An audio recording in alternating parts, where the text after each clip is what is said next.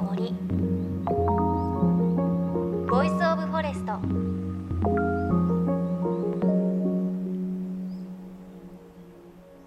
おはようございます。高橋真理恵です。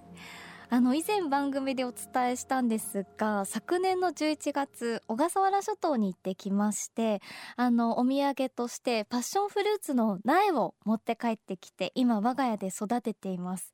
11月に行った時には30センチぐらいだったんですがなんと4ヶ月が経った今私背が160センチなんですが私の背を超えてきました。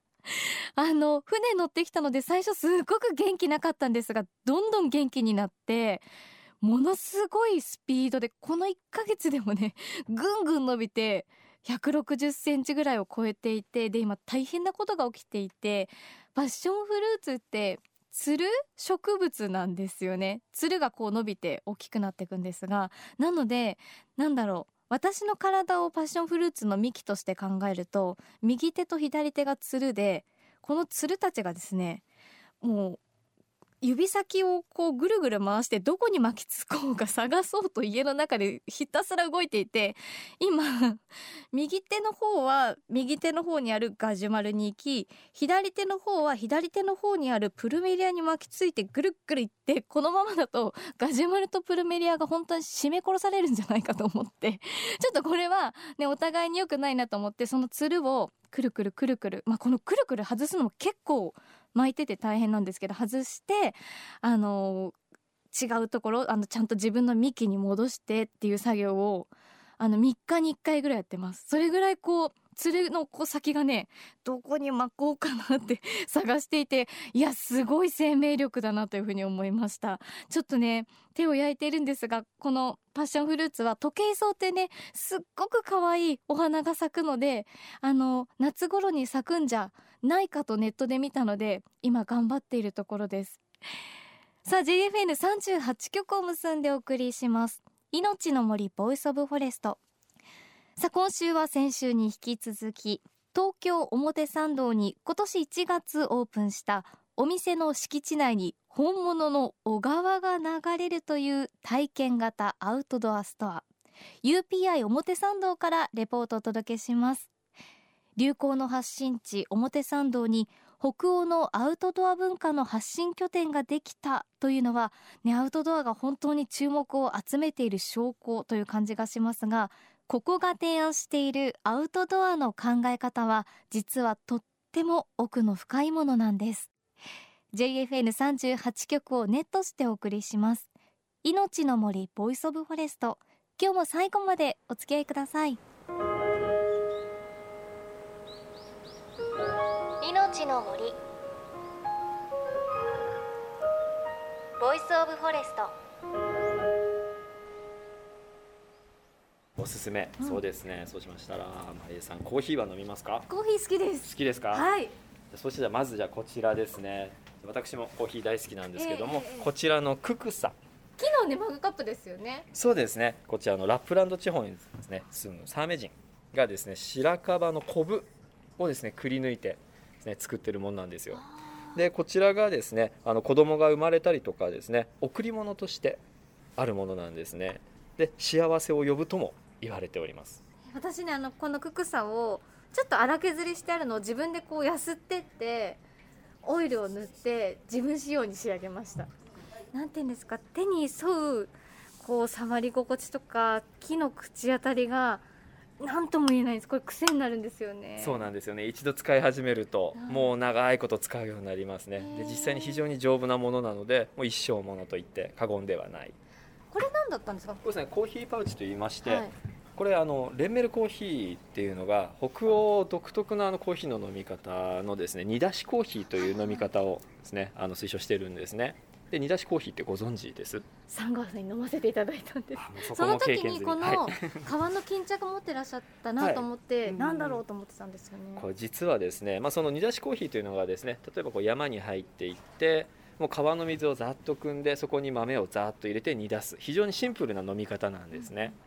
でこの革のパウチなんですけどもフィルターを当然使うこともなければ最初はコーヒーミルなんて使わなかったんです。この中にホールの豆を入れて近くにある石で袋の上から叩いて砕く。それをざっと使う。っていうのが飲み方の一つとしてあるんですね。そのためのコーヒー巾着のまんま叩くんですか叩くんです。そんな飲み方してみても面白いかもしれないですね実際に。かっこいい。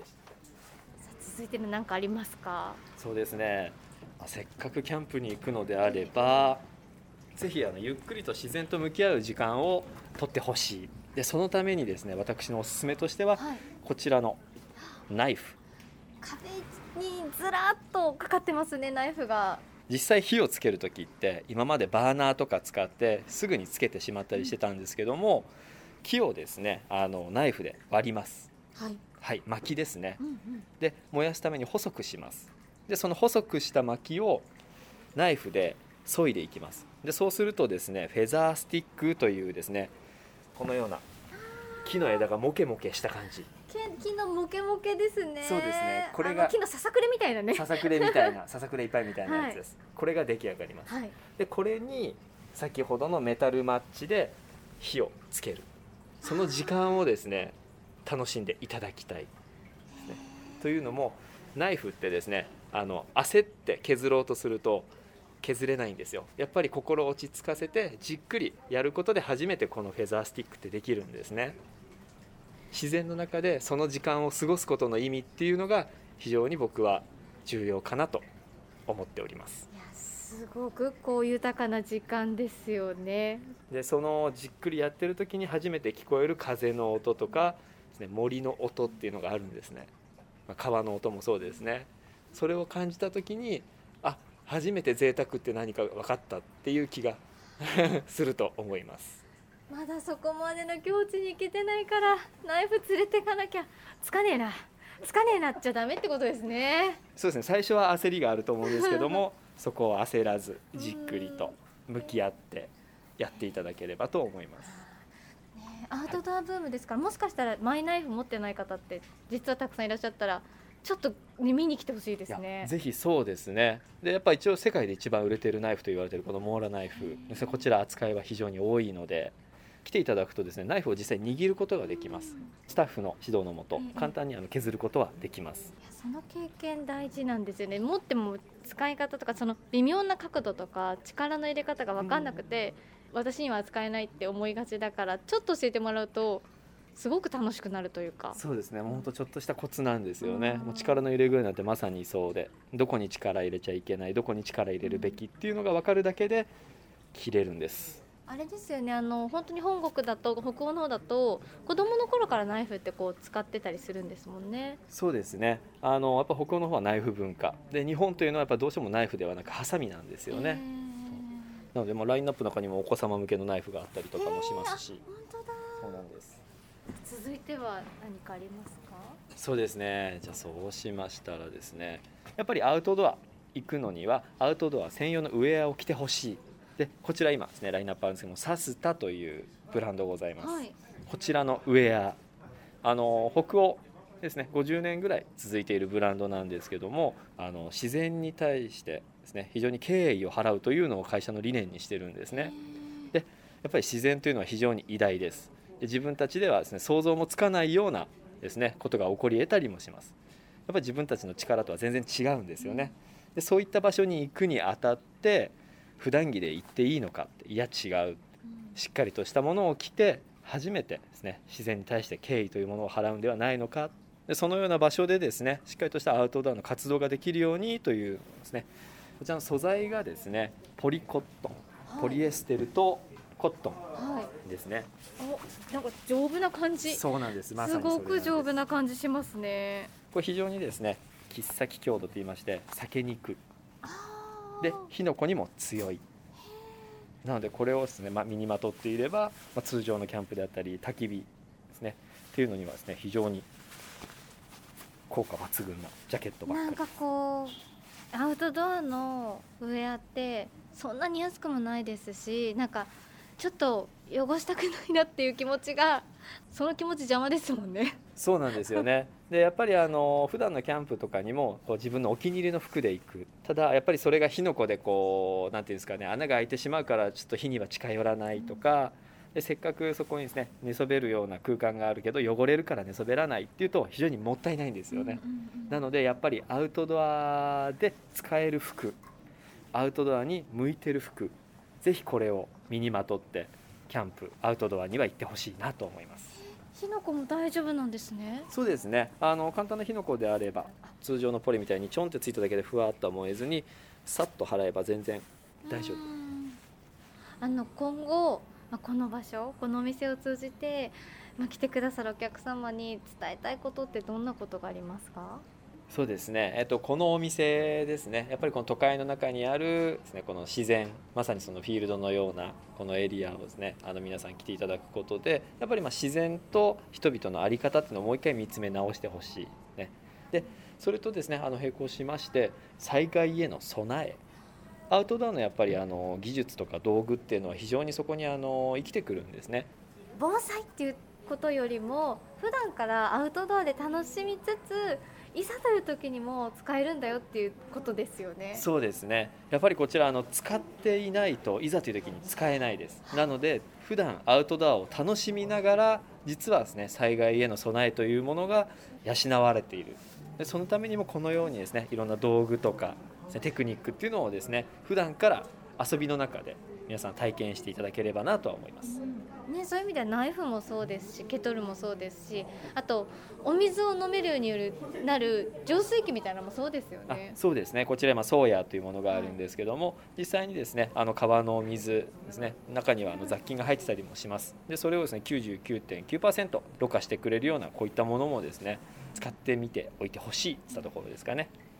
私ね持ってるんですよそうやソーヤー持っている。クローゼットにありました使ってみなきゃダメですね。そうですね。これぜひぜひ、まあ、お風呂のお水でもそうですね。こちらあのやっぱり災害の時っていうのは貴重なお水になるのでそういったので試すこともできると思います。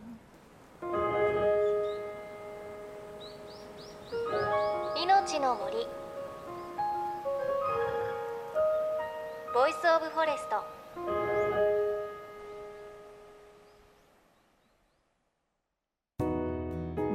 JFN38 局では東日本大震災で被災した沿岸部や全国の震災による津波被害が予測される地域に津波から命を守る森の防潮堤を作る鎮守の森のプロジェクトを支援する募金を受け付けています。この命を守る森づくりに取り組んでいる AIG 損保は中小企業のリスクにフォーカスした損害保険のラインナップビジネスガードを法人会納税協会会員の皆様に提供しています。AIG 損保ではビジネスガード新規契約1件につき1本のどんぐりの苗木を植樹する命を守る森づくりを通じ被災地の復興全国の防災減災に取り組んでいます。命の森 Voice of Forest。今日は東京表参道に今年1月にオープンした都会にいながら自然の中でアウトドアカルチャーが味わえる体験型アウトドアストア UPI 表参道からのリポートをお届けしました。いや本当にアウトドアグッズって見てるとなんであんなにテンション上がるんですかね。しかもこの UPI 表参道は川がね流れているのでリアルにその使っている姿が想像できるんですよね。であと面白いのはクラフトビールがあるのでその川沿いでクラフトビールをいただくことができます。でここの照明が面白くて朝昼夕方夜とこう時間で照明が変わるんですよね。なので朝行った時はそこ吹き抜けになってるかと思ったら照明がこう外と同じというか朝のような照明になっているということで夜の照明どんな感じかなと思ってその夜の照明の中で表参道のど真ん中で川のせせらぎを聞きながら クラフトビール最高だなというふうに思いました。あとスタッフの皆さんも本当にねあの表現が合ってるかわからないんですが森のような人なんですよ。こう優しくね包んでくれるような。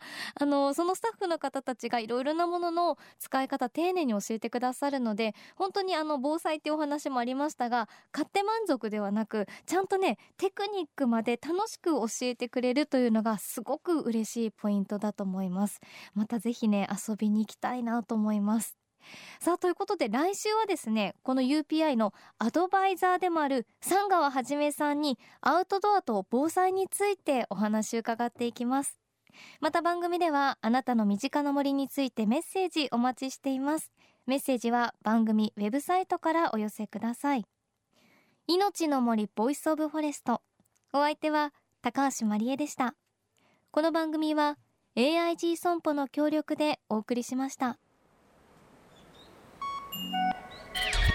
命の森の森ボイスオブフォレスト。